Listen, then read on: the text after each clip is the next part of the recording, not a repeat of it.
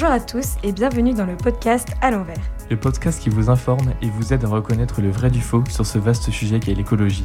Nous sommes un groupe de lycéens, Adèle, Victoria, Janelle, Mathéo, Clément, Marceau, et Maxime, qui essayons, malgré notre jeune âge, d'adopter un mode de vie plus respectueux pour notre chère planète Terre.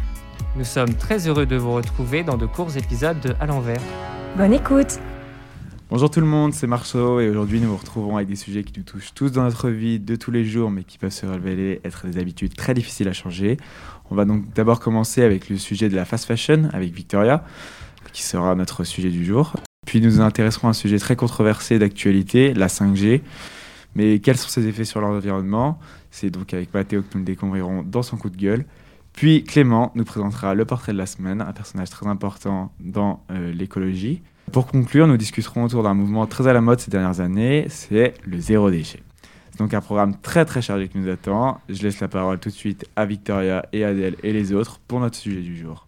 T'as vu H&M, ils ont sorti une nouvelle collection Conscious, de la mode durable, aspirée de la nature, tout est bio. Eh ben, ce qui serait vraiment bio, c'est de retirer une collection plutôt que nous en rajouter encore une nouvelle. Bon, mais c'est bien quand même, il faut quelque chose pour aider. Mais s'ils veulent vraiment aider, qu'ils arrêtent de faire, justement. Déjà, peut-être que. Est-ce que vous savez ce que c'est la fast fashion? Personnellement, je commence à en entendre parler. Petit rappel bah, pour euh, ceux qui nous écoutent, la fast fashion, c'est donc euh, les grandes marques qui décident de produire euh, des vêtements à bas prix et donc fast, donc très vite, pour en faire le plus possible et les vendre à un prix très faible, qui proviennent très souvent de, pays tels que la Chine ou le Bangladesh, où euh, les employés sont très mal rémunérés et euh, qui travaillent dans des conditions insoutenables. Euh, mais du coup, ouais, c'est un sujet qui divise parce que bah, d'un côté, ça emploie et ça a des retombées économiques très importantes, même pour les firmes françaises. Mais d'un autre côté, bah, éthiquement, c'est plutôt immonde. Enfin, en tout cas, c'est mon avis et je voulais savoir le vôtre. Bah, Moi, je suis complètement du même avis que toi. Euh, après, c'est vrai que c'est pratique, on va dire, parce que ça, c'est une mode qui se renouvelle euh, bah, toutes les semaines pratiquement, alors qu'avant, euh, c'était deux fois dans l'année, en fonction des saisons. Et, et puis, bah, même pour nous, on va dire que la mode, on a envie de changer tout le temps, on est tout le temps amené à vouloir avoir des nouveaux vêtements, et du coup, c'est vrai que la fast fashion, bah, ça nous attire et enfin on, on vit de ça quoi on, l'utilise tout le temps on est tout le temps allé à H&M à Zara et on pense pas forcément euh, aux répercussions que ça a derrière c'est vrai que la société de consommation euh, d'aujourd'hui, elle nous incite tous à acheter euh, beaucoup et on privilégie la quantité à la, qualité. Donc par exemple, on peut dire que bah, on achète deux fois plus de vêtements qu'il y a 20 ans et on les porte deux fois moins longtemps. Donc c'est quand même énorme la différence. Et de plus que bah, la fast fashion a des énormes effets sur l'environnement parce que euh, elle utilise énormément d'eau. Parce qu'on peut dire que pour un t-shirt, il y a environ 2700 litres qui sont utilisés, 2700 litres d'eau qui sont utilisés. Et donc euh, c'est de, c'est de l'eau qui pourrait être utilisée pour euh, bah, donner à des populations qui sont dans le besoin. Puis euh, pour revenir à ce que tu disais, Victoria, euh, euh, en plus, bah, en- de, de plus en plus, on est hyper attiré par, par la fast fashion et par ça, parce que bah, il y a tout le temps des soldes. Maintenant, il y a plein de plateformes qui proposent euh, des rabais énormes. Et, euh, et en fait, on a toujours l'impression que c'est une occasion en or qu'il faut pas rater, parce Et que oui. bah, bah, ça dure 20 minutes et dans 20 minutes, c'est parti. Et, et on se retrouve à acheter trois fois plus que ce qu'on avait prévu. puis en soi on achète des choses dont on n'a même pas C'est besoin ça. On, on se retrouve bon, tous euh, avec euh, 15 t-shirts alors qu'on on met que nos trois préférés. ouais On se crée des besoins. C'est ça. exactement puis en dehors du fait de euh, de l'utilisation de l'eau et tout c'est aussi euh, le parcours que va parcourir le vêtement genre euh, par exemple un jean bah, il va faire en moyenne 65 km parce que euh, de entre l'endroit où il a été euh, conçu 65 000 km. 60 oui pardon Oui, c'est mieux, merci Mathéo. Euh, 65 000 km entre l'endroit où il a été conçu, après là où il va être vendu et là où il va être reçu chez l'acheteur, quoi. Donc c'est énorme. Et vous, c'est quoi votre rapport à la fast fashion? Où est-ce que vous avez acheté vos vêtements et est-ce que vous, vous consommez? Moi personnellement j'aime bien acheter sur internet. Souvent je me fais avoir à chaque fois avec les paniers où ils demandent euh, Il faut 50 euros pour, prendre, pour avoir des stickers. Ben moi, j'achète plus que je voulais. C'est-à-dire que je partais pour prendre un t-shirt et je me retrouvais avec euh, trois pantalons, un t-shirt et, ou même souvent, pas le t-shirt que je voulais de base. Donc moi, euh, la fast fashion, euh, je suis en plein dedans, on va dire. Et ben moi, euh, personnellement, euh, c'est un peu l'opposé de Marceau. Parce que, euh, en fait, je pense que ça doit faire, faire peut-être deux ans que en fait, je m'habille quasiment que en fripe ou alors via Vinted. Et que je dépense en fait de moins en moins d'argent pour avoir des habits qui me conviennent parfaitement. Et c'est vrai que je vois souvent ceux qui achètent sur internet, qui achètent des habits neufs. En plus du côté pas du tout écologique, ça leur coûte cher. Et. Et au final, ça revient au même euh, d'acheter en fripe. Tu peux, maintenant, il y a tellement de choses, et puis surtout, il y a de la marque en fripe qui tient plus longtemps que ce que tu vas acheter plus cher dans une boutique qui n'est pas éthique.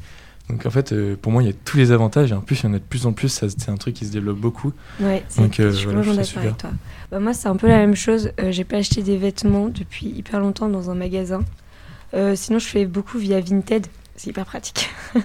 et voilà, mais, euh, mais même, je trouve je ressens plus vraiment le besoin. Et puis, je me rends compte que j'ai pas forcément euh, bah, besoin de vêtements. Enfin, on- je fais plus attention à ça, quoi. Et puis euh, moi, moi j'étais un peu comme Marceau avant, j'achetais vraiment beaucoup, puis j'achetais simplement par plaisir, pas par, par besoin. Mais, mais depuis, allez, je dirais six mois, un an, j'ai vraiment arrêté tout ça.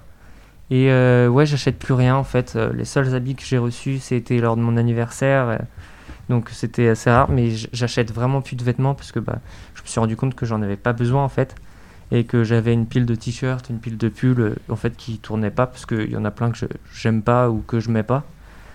Et, du coup en fait bah hum, ouais pareil ça m'a changé et puis bah, je pense que j'ai pris un peu en maturité et ça m'a permis de enfin c'est ce qui m'a permis de de stopper ma consommation, ma surconsommation même on peut le dire. Ok, très bien. Bon, bah, merci à tous pour vos avis euh, différents. On peut voir euh, avec Clément qui préférait, lui, euh, ne pas avoir beaucoup d'avis, et Mathéo qui préférait être euh, très original avec euh, toutes sortes d'avis et être très différents. Donc maintenant, c'est encore à toi, Mathéo. On va te laisser t'exprimer sur la 5G avec ton coup de gueule. Donc, euh, c'est parti.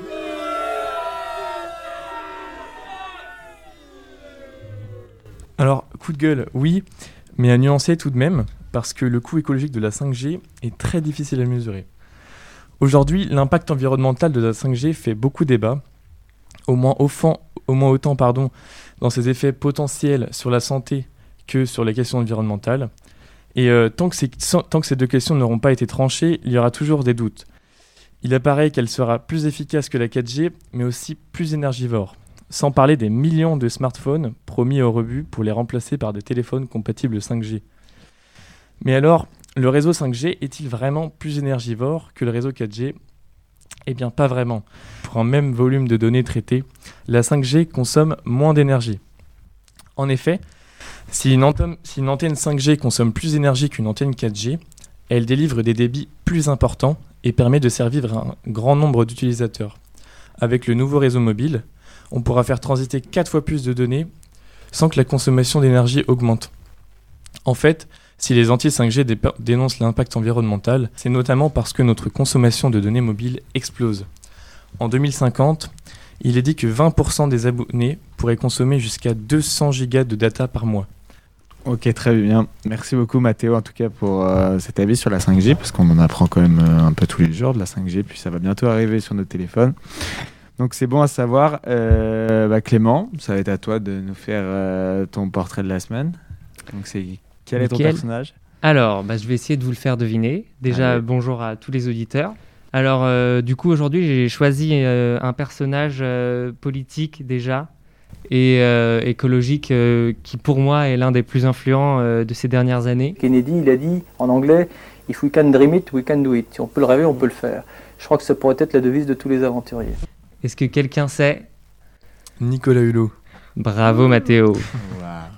Alors, petit rappel, euh, enfin non, pas rappel parce que vous le savez sûrement pas, mais euh, Nicolas Hulot naît le 30 avril 1955 dans la banlieue de Lille. Les premières fois qu'on va entendre parler de Nicolas Hulot, ça va être à la radio sur France Inter. Chanceux va se faire euh, pistonner par sa petite amie. Il va se voir offrir une, d'abord une première chronique dans euh, La Poignée dans le coin, donc une émission de radio, qui va être une émission qui, passe la nuit. Après ses passages sur France Inter, il va apparaître à la télévision dans des émissions pour enfants. Et après tout ça, c'est juste euh, après que va apparaître le, plus grand succès de la carrière de Nicolas Hulot.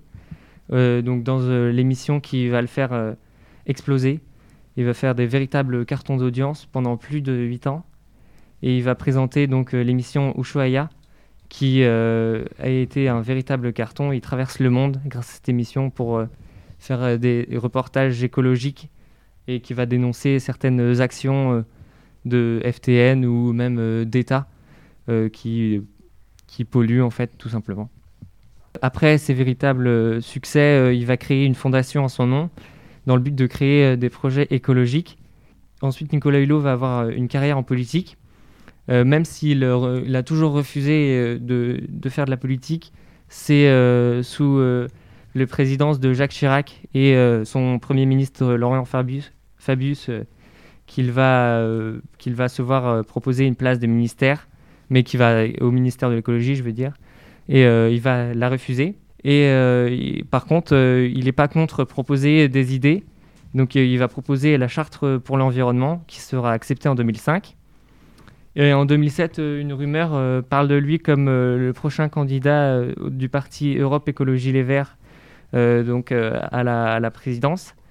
Mais il va démen- démentir cette rumeur. Et c'est seulement sous la présidence d'Emmanuel Macron qu'il va accepter une place au ministère de l'écologie et de la transition écologique.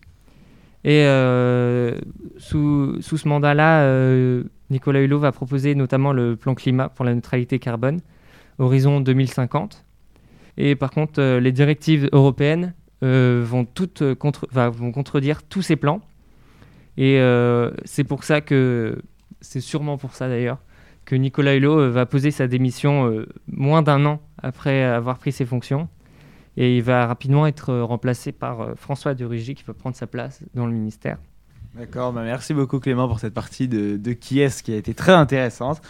Euh, maintenant, on va laisser la parole à Janelle qui avec euh, la discussion euh, autour du zéro déchet. Donc Janelle, vas-y, je te laisse. donc bonjour à tous. Du coup, on voulait vous rappeler que depuis le 1er janvier 2021, il y avait une nouvelle loi qui avait été mise en place en France pour interdire les objets jetables en plastique. Donc par exemple les cotons-tiges, les pailles, les gobelets, etc. Et donc du coup, tous ces objets, ils ont une utilité, mais pas forcément de première nécessité, car maintenant il existe des alternatives à cela. Par exemple, les restaurants, les bars, ils, ils donnent plus de paille, elles sont en métal ou en carton. Et c'est exactement la même chose avec les cotons-tiges qui sont remplacés par des bâtons en bois ou en métal. Euh, donc les causes de ces déchets elles sont très importantes car elles polluent les mers et les océans et chaque année il y a 8,8 millions de plastiques qui sont dé- déversés dans les milieux marins. Et euh, vous devez sûrement avoir entendu parler donc du septième continent. Et euh, donc si c'est pas le cas, le septième continent il se situe dans le Pacifique et il mesure environ 1,6 million de kilomètres carrés. Donc c'est l'équivalent de trois fois la France et il est composé de nos déchets. Et ces déchets plastiques, ils sont également néfastes pour les humains, mais les premiers touchés, sont les- ce sont les animaux, car chaque année, des millions d'animaux mangent du plastique. Et euh, souvent, c'est les animaux marins, comme les tortues, qui confondent les méduses avec des sacs plastiques, mais également tous les poissons confondus, qui confondent les algues ou autres euh, nourritures avec euh, des particules de plastique. Merci beaucoup Janelle. Eh bien, c'est malheureusement déjà la fin de cet épisode pourtant passionnant. Euh, mais ne vous en faites pas, on va vous retrouver très très vite, on l'espère, pour un nouvel épisode de À l'envers. Prenez soin de vous et à la prochaine.